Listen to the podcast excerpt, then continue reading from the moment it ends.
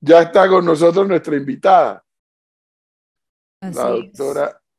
¿Qué le pasó, Melissa? Le estoy diciendo que así es, que ya está con ah. nuestra invitada. La doctora Lidia Castro, buenos días, bienvenida. Gracias por la invitación. Oye, doctora, y nada que llueve entonces. Bueno, es que estamos bajo, empezamos a estar ya bajo la influencia del evento del niño. Ya comenzó, ya, o sea, ya comenzamos a estar. Eh, empezamos a estar bajo la influencia. Aquí también lo que tenemos es una confusión, eh, no solamente en el calentamiento del Océano Pacífico debido al evento del niño, sino que hay un calentamiento importante en el Océano Atlántico. Y nosotros somos un país muy, muy delgado.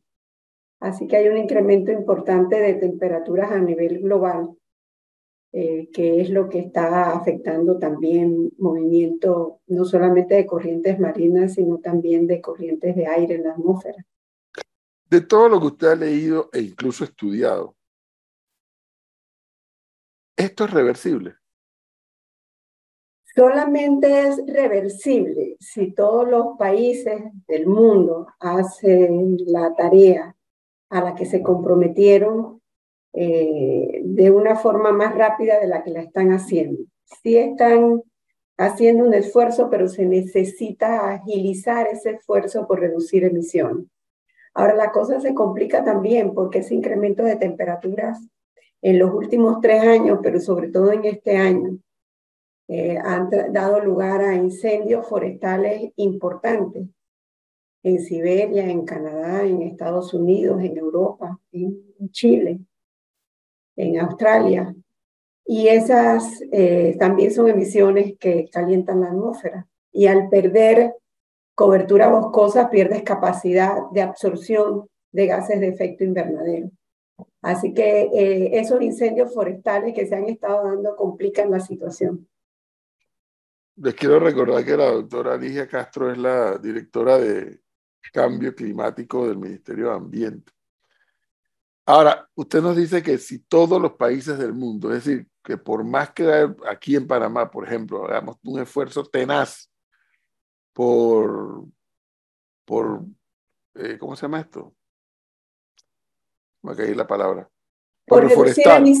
Por reforestar, o sea, ese hecho aislado no nos resuelve nada. Eh, sí, sí resuelve y te voy a explicar por, qué. Nosotros eh, en el 2021 se publicó el mapa de cobertura boscosa con un 68% de cobertura boscosa, pero sigue habiendo en las diferentes provincias algunos eh, temas de tal y legal todavía presentándose. Ahora, esa cobertura boscosa no solamente es importante para la captura de emisiones que nos han dado la categoría de, país eh, carbono negativo. Son sumamente importantes para garantizar la seguridad hídrica del país, para que podamos tener agua para consumo de la población, agua para la producción agropecuaria e industrial, para servicios, para el tránsito por el canal de Panamá. Eh, y además también eh, esa cobertura boscosa va a atenuar el incremento de las temperaturas en nuestro país. Si seguimos perdiendo cobertura boscosa, eh, vamos a seguir incrementando la inseguridad hídrica en el país y por tanto peligra la seguridad alimentaria y la salud pública. Entonces, eh, yo diría que debemos aunar esfuerzos en toda la sociedad panameña, sector público, sector privado, todos en general entender que somos un país extremadamente vulnerable y que una de las mejores estrategias es restaurar y conservar nuestra cobertura boscosa. Pero doctora, yo me doy cuenta que en Panamá hablamos y hablamos de esto. Hay personas como usted que le ha metido muchos años de estudio al tema y que se han preparado para esto. Pero, por ejemplo, algo tan no sé si la palabra es básico, porque esa palabra no me gusta mucho, pero tan fundamental como el procesamiento de la basura o de los desechos que, que generamos en nuestra casa, no lo hemos podido resolver. Mira, ese es el talón de Aquiles de, Panamá. Hay una empresa que está haciendo bien la gestión integrada de desechos sólidos en La Chorrera. Y hay una empresa que acaba de, obtener eh, eh, una concesión del municipio de Penonomé y hay otros cuatro municipios que están en negociación. Eh, si esas empresas hacen bien su tarea de recolección, clasificación de, residuos, reuso, reciclaje y disposición final. Eso va a permitir ir mejorando poco a poco. Pero sí eh, es importante que se entienda que la recolección debe ser una estrategia de la misma empresa que está haciendo la gestión. Cuando no están juntos es más difícil poder hacer la gestión integral de desechos sólidos. O sea, empiezan a ver los primeros pasos para mejorar esta situación, eh, pero todavía hay mucho que hacer. Claro, el problema se agrava, doctora, cuando, por ejemplo, ahorita hay lugares en la ciudad de Panamá que ni siquiera están recogiendo los desechos y quedan los desechos tirados todos juntos, pero en cantidades industriales, y bueno, y siguen los botaderos de basura a cielo abierto, como está Cerro Patacón, Bocas del Toro dice que la situación del vertedero es terrible, que hay una devastación ambiental eh, muy grande en esa área y bueno, y esa y la que no, la que no conocemos, ¿no? ¿no? No se están haciendo cosas en pro de mejorar esa situación. Eh, como te dije, estos son los municipios que conozco, eh, Chorrera, Penonomé, otros cuatro que están en negociación, o sea que se empiezan a dar los primeros pasos. Y mucho que hacer todavía en el resto de los municipios del país. Y esto complica la, la situación que hablábamos de eh, gases de efecto invernadero, porque los desechos eh, emiten metano y el metano calienta la atmósfera mucho más rápido que el CO2. Así que eh, esa es una tarea que tiene que prestarle más atención el país y no debe ser solo una tarea de gobierno, debe ser una tarea de Estado, de que todos entendamos que tenemos que trabajar en equipo para resolver este tema.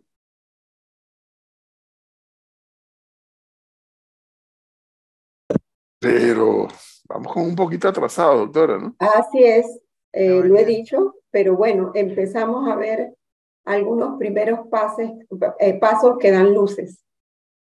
Aquí le pregunto a una oyente, doctora, ¿qué árboles se deben sembrar, ya que demoran mucho tiempo en crecer algunos? ¿Sirve algo sembrar árboles frutales más pequeños como limón, naranja? ¿Funciona? Los árboles frutales siempre van a, a servir. Todo el tema de agroforestería, eh, tiene un, juega un papel importante eh, y además sirve también para consumo de la población. Pero para restaurar eh, cobertura boscosa son importantes las especies autóctonas de nuestro país. El recrear bosques nativos también da ingresos por turismo de naturaleza, que mejora también ingresos para las comunidades. Así que tiene varios fines. Está también todo el tema de etnobotánica, eh, que se podría desarrollar más en el país con especies eh, autóctonas. La investigación también de, lo que, de la riqueza de nuestros bosques para fortalecer eh, posibles iniciativas para industria no solamente alimentaria, industria farmacéutica, industria cosmetológica. Esas son áreas que se pueden desarrollar también. Eh, para decir, dice este oyente, que Panamá es carbono negativo, se midió la emisión de los automóviles cuya ley no se aplica y la producción de metano de los más de 2.000 vertederos que contaron ahí en Panamá. Sí, el, el, sistema sostenible de inventario eh, se realizó para la segunda, el segundo informe bienal, que fue el que evidenció que Panamá es carbono negativo. Se midieron todos los sectores. Ese informe fue revisado eh, por expertos de la Convención de Cambio Climático. Panamá recibió felicitaciones. También recibió algunas áreas de mejora que se están trabajando en la actualización actual que se está haciendo eh, del, de ese inventario de emisiones con serie temporal, eh, con datos hasta el 2022. Ahora, es importante destacar que el sector que más emite en Panamá es de energía, y dentro del sector energía es el de movilidad. No solamente gasolina y diésel eh, eh, eh, de movilidad, sino también tenemos el tema de gas. Gas licuado también es un tema que emite menos que la gasolina y que el diésel, pero también emite. Hay avances interesantes también en movilidad eléctrica. Hay más cantidad de ventas de vehículos eléctricos en el, en el país más estaciones de recarga. Ahora viene una operación importante de cambio de parte de la flota vehicular eh, de mi bus a, a, buses eléctricos. Hay, e, ese proceso va gradualmente, pero ha empezado a acelerarse este año. Los tres años anteriores fue más lento. Este año ha sido un poquito más eh, rápido el, el, avance, pero todavía ahí también queda mucho por hacer. La matriz energética del país es en un 80% verde, pero la mayor parte de esa generación verde es de hidroeléctricas y nosotros tenemos dos regiones hidroclimáticas, lo que es Bocas del Toro y, la eh, comarca, que es la región occidental atlántica, y la occidental pacífica, Chiriquí y parte eh, de Veraguas, donde al 2030, 2050 y 2070 se va a estar disminuyendo la precipitación gradualmente. De hecho, ya ha empezado a disminuir la, precipitación en estas dos eh, regiones hidroclimáticas. Y ahí hay embalses importantes de hidroeléctricas que han recibido menor cantidad de agua, pero también hay un incremento de temperaturas, hay mayor pérdida por evaporación. Ha bajado el nivel del caudal de los ríos, por tanto también hay una afectación en, generación, este, la, la, de pasada. Eh, tenemos que prepararnos en ese sentido, en adaptar. Eh, hay que reforestar más las cuencas donde están estos eh, lagos, no solamente para capturar más emisiones, sino para que haya mayor infiltración cuando, cuando llueve. Y por primera vez, miren, este fenómeno es bien importante. Las bananeras llegaron a Panamá eh, hace 100 años, cuando empezó la construcción del canal. Y nunca habían necesitado regadío. Las bananeras de Bocas del Toro, por primera vez a partir del año pasado, han instalado regadíos para su producción, lo que te da también una dinámica de lo que está pasando.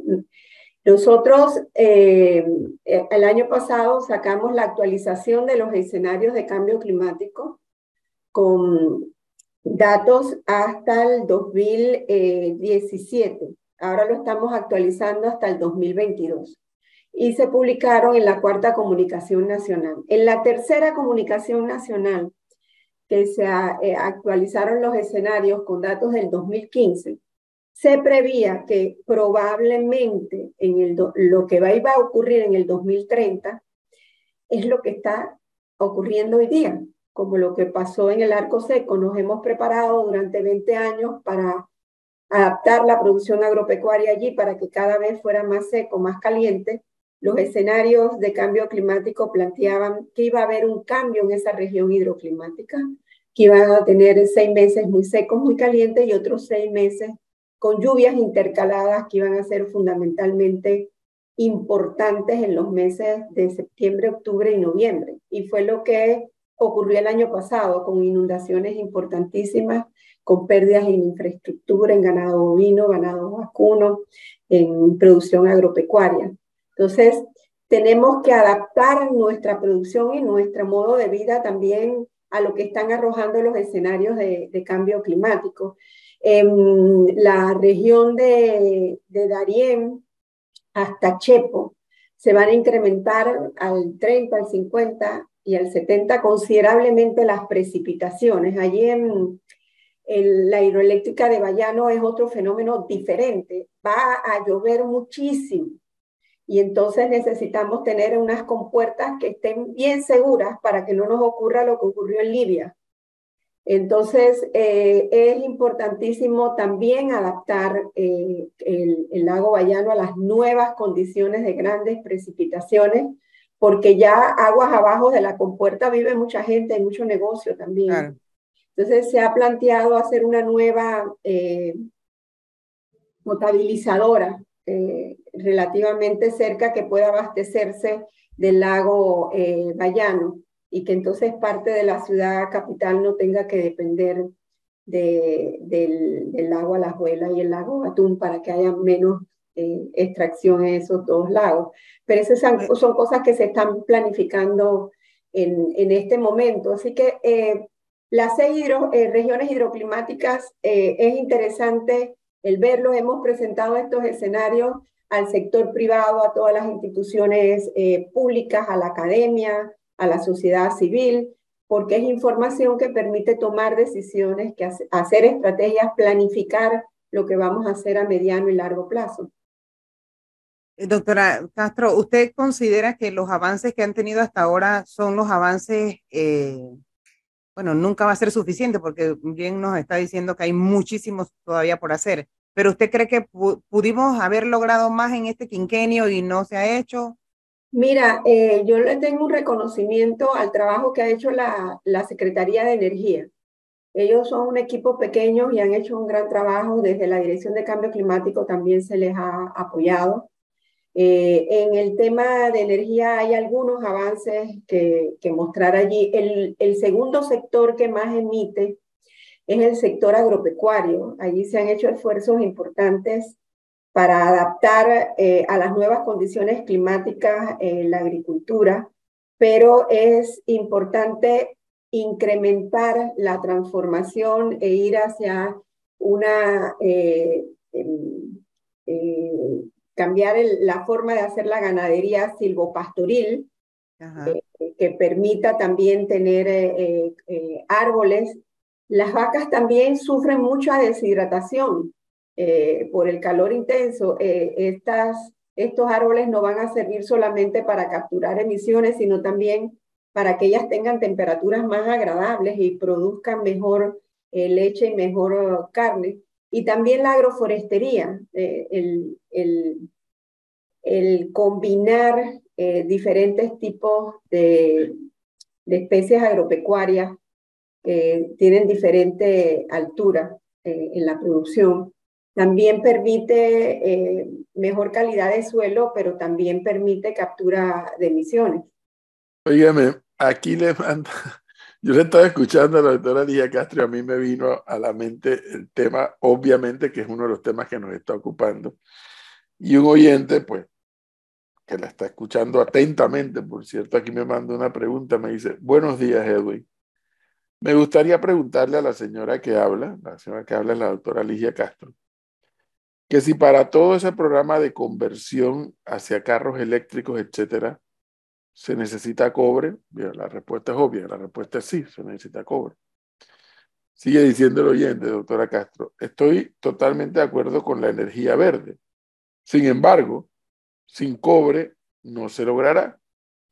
Sería interesante medir la contribución de las minas de cobre hacia alcanzar la meta de mover a las economías con energía verde tal vez el resultado sea a favor del control del cambio climático. Tengo honestamente esta duda, dice el oyente. El tema aquí fundamental es cómo tú implementas los proyectos. Eh, hay, se pueden visitar perfectamente las instalaciones de la misma empresa que está en Panamá, en en Canadá. En Canadá hay también eh, desde hace muchos años una normativa ambiental eh, robusta eh, y que se cumple. Entonces, digamos que en la medida que Panamá tenga mejor normativa ambiental y que finalmente tenga un código minero que sea moderno, que tome en cuenta todos los factores ambientales y de cambio climático, en esa medida se podría eh, entablar conversaciones distintas eh, y se podría también eh, tener lo que se requiere para la energía verde sin afectar aspectos importantes de la ecología y el ambiente del país. Hay que hacer un equilibrio y eso es lo, lo importante. Y es lo difícil, parece, ¿no? Es difícil, es difícil, pero hay que hacer la tarea. Eh, la, las negociaciones fueron muy largas, tengo entendido que fueron también eh, muy, muy duras, muy, muy tensas. Pero bueno, si se tiene que mejorar el, el acuerdo, se debe mejorar.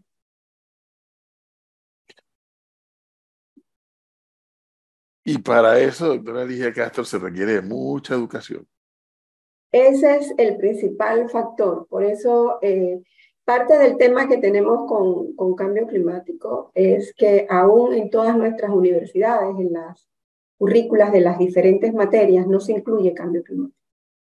Y es importante que así sea. O sea, nosotros vamos a tener las primeras comunidades de desplazados climáticos dos por incremento del nivel de mar, una por eh, eventos extremos. Las comunidades están ya casi terminadas. Ha sido un arduo trabajo del eh, Ministerio de Vivienda. Eh, pero tenemos psicólogos, trabajadores sociales, psiquiatras, que no vieron cambio climático. Y esas comunidades ahora cuando tú las pasas de donde están a las nuevas comunidades que se les construyeron, hay que darle un tratamiento y explicarles qué le pasó. Y explicarles además eh, cómo va a cambiar su vida y se tienen que adaptar no solamente esa nueva comunidad, sino que tienen que establecer eh, sistemas alimentarios de, agricultura en su comunidad que estén adaptadas a las nuevas condiciones de cambio climático. Tenemos eh, la facultad de, que gradúa economistas y financistas que durante la carrera no ven cambio climático. Pues, después en posgrados, en maestría. eso no puede ser. Sí los tienen. Entonces, eh, e-, eso es importante. Ah, la, la Universidad Tecnológica ha diseñado un posgrado en cambio climático que está eh, impulsando y que es importante que se pueda hacer y ha empezado un proceso en currículas educativas de las diferentes materias eh, que dan el de poder incorporar cambio climático.